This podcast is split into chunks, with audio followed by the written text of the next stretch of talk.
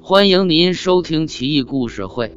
今天是年初八，恭祝大家鼠年吉祥，阖家欢乐。奇异故事会陪您过大年。怪事奇闻录第一百六十二期：金寺抓鬼。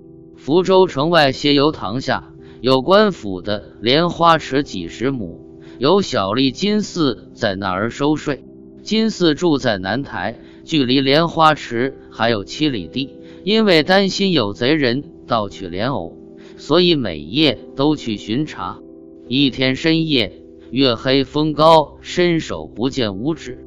金四也有点犯怵，酒壮人胆，金四一壶酒下肚，也就不那么怕了。影影绰绰间，他看见一个黑影在莲花池旁走动。金四壮着胆子上前盘问，那人回答：“我有事到外地去。”正好路过，金四凑近看，感觉其举止不像人，走路也异于常人，不禁有些害怕。他上前哄骗那人：“我正好跟你顺路，不如结伴同行。就是喝醉了酒，行走不便，不如这样吧，你先背我一下，我眯一会，然后下来再背你。你看这行吗？”那人居然答应了。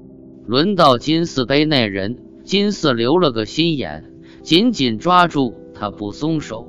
那人挣扎再三，怎奈金四力大无比，也就只好作罢。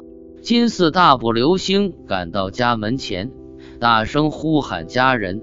家人掌灯来照，赫然发现背上那人已经变成一只巨大的老鹰。金四不禁背脊发凉，冷汗直冒。但还是壮着胆将老鹰死死绑住烧掉了。